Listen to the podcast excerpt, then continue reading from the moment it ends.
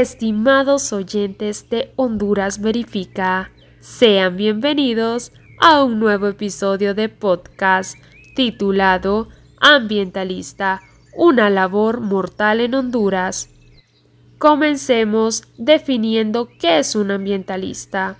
Los ambientalistas son personas que se dedican a cuidar el planeta y el medio ambiente de una forma adecuada bajo el fin de proteger y preservar el mismo.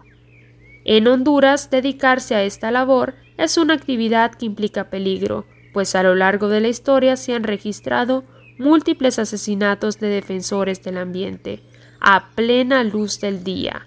Esto por oponerse a lo que hoy se conoce como desarrollo. Desde el 2010, unos 120 ambientalistas hondureños fueron asesinados. Esto según datos de la organización no gubernamental Global Witness, categorizando al país como uno de los más peligrosos para ser defensores del medio ambiente. Según esta misma organización, la corrupción juega un papel protagónico en esta situación, pues ésta se ve reflejada en todos los proyectos de desarrollo, como presas, minas y plantaciones de aceite de palma, Incluso instituciones financieras internacionales están involucradas en esta problemática relacionada con proyectos hidroeléctricos y de manera indirecta con la ayuda estadounidense al ejército hondureño y a los cuerpos de policía, que presuntamente han sido partícipes de numerosas violaciones a los derechos humanos en Honduras. Uno de los casos más sonados es el asesinato del ambientalista Berta Cáceres en el año 2016. Cáceres era una mujer indígena lenca que siempre defendió el territorio y su pueblo, fundadora del Consejo de Organizaciones Indígenas Populares, dirigido a ir en contra de megaproyectos que violaban los derechos ambientales y las condiciones territoriales de las comunidades hondureñas. Ella dedicó su lucha en contra de agentes como madereros ilegales, propietarios de plantaciones, dirigentes de corporaciones multinacionales y de proyectos de represas que representaban un obstáculo para el suministro de recursos básicos como agua y alimentos, batallas contra las que luchó hasta el día de su muerte. Su labor como ambientalista la llevó a lograr notoriedad en el campo internacional, siendo acreedoras de premios como el Premio Goldman, el mayor reconocimiento a medioambientalistas, denominado el Nobel Verde, y el Premio Sarajov a la Libertad de Conciencia, reconocimiento que comparte con personalidades como Nelson Mandela. Premios que a la madrugada del 3 de marzo del 2016 se vieron manchados de sangre, cuando individuos desconocidos llegaron a la vivienda del activista y le propinaron múltiples disparos que terminaron con su vida. Se presume que su muerte tuvo vinculación con la campaña de oposición en contra de la construcción de la represa Aguasarca en el río Galcarque. Berta representaba una de las voces más fuertes que se oponían a la realización de este proyecto. Antes de que ocurriera el hecho, la ambientalista ya había recibido varias amenazas de muerte e incluso había enfrentado persecuciones estrechamente ligadas a su trabajo. Hasta fue víctima de acusaciones por cargos falsos.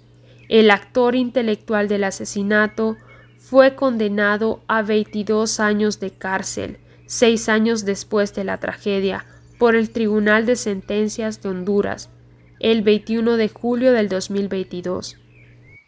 Durante el 2020, Honduras registró un total de 17 muertes de defensores de la tierra y el medio ambiente, ubicándose en el quinto país más peligroso para realizar esta labor en América Latina y el primero de Centroamérica.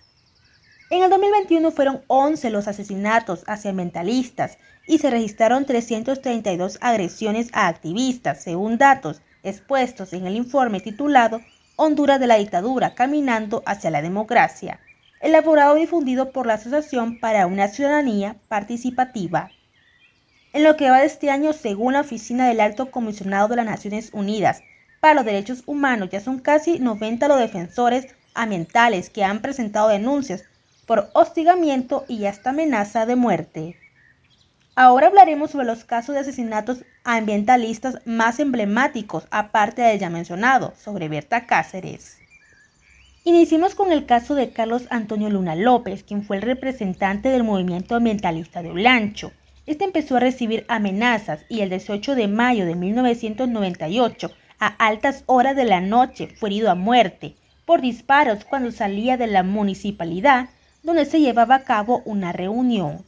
Murió mientras era trasladado a la clínica y en el mismo hecho fue herida gravemente la señora Silvia González, quien en ese tiempo era la secretaria de la municipalidad y lo acompañaba hasta su auto. Continuemos con Blanca Yanecaguas, quien fungió como presidenta de la Fundación para la Protección de la Ancetía, Punta Sal y Texigua.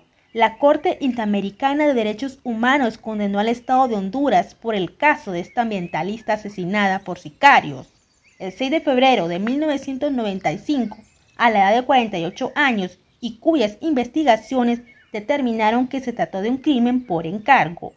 Hoy en día, un área protegida y parque llevan su nombre. Carlos Escaleras Mejía, por su parte, fue coordinador de acciones contra la instalación de una planta de extracción de aceite de palma cerca del río Guapinol, en Tocoa, en el departamento de Colón, a mediados de la década de 1990. En 1997 dirigió protestas contra el batallón de infantería, quien impidió el acceso al agua a los habitantes de Chapagua, Aguamarilla, Aguán y poblaciones cercanas. En el mismo año fue nominado para ser candidato a alcalde de Tocoa en representación del Partido Unificación Democrática para las elecciones, donde también recibió amenazas por parte de un coronel y el 18 de octubre, en hora de la tarde, mientras asistía a su negocio de lavado de autos, fue asesinado a disparos. En el 2013, mientras se realizaba una toma pacífica, María Enriqueta Matute, Armando Funes Medina y Ricardo Soto Funes fueron asesinados en Locomapa Lloro. La manifestación era para evitar la instalación de una mina que se haría de forma ilegal y sin los estudios ambientales, en ese mismo sitio, el 25 de febrero de 2019, José Salomón Matute, de 73 años, y su hijo, Juan Samael, de 29 años, de etnia Tolopán, que llevaban seis años luchando por proteger los bosques de Lloro por la tala ilegal de árboles, fueron asesinados por dos desconocidos que los interceptaron en el camino, mientras se dirigían a trabajar en su cultivo de frijoles. En el 2015, Francisco Martínez Márquez, quien era un activista indígena, se opuso junto con otros miembros de la etnia lenca a la construcción de la represa Los Encinos en el departamento de La Paz, quien fue asesinado y desmembrado. Aunque parezca terrible, los activistas ambientales, además de estar expuestos a perder la vida, también pueden perder su libertad y un ejemplo de ello es el de los defensores del río Guapinol, quienes se opusieron a la elaboración de un proyecto minero y fueron sentenciados en Trujillo, en la zona norte del país. Estos son algunos de los casos que más han conmocionado a los medios y a la población hondureña, pero son apenas una pequeña muestra de la realidad que acecha y a la que se enfrentan día con día las personas que deciden desempeñar el ambientalismo en Honduras. Todos estos lamentables hechos son la lista de las repercusiones de intentar proteger y conservar el medio ambiente en Honduras, un país en el que luchar por ese tipo de causas es apostarle a la muerte. Un país donde defender los ideales y los derechos es sinónimo de hostigamiento, persecución y limitación de la libertad de expresión.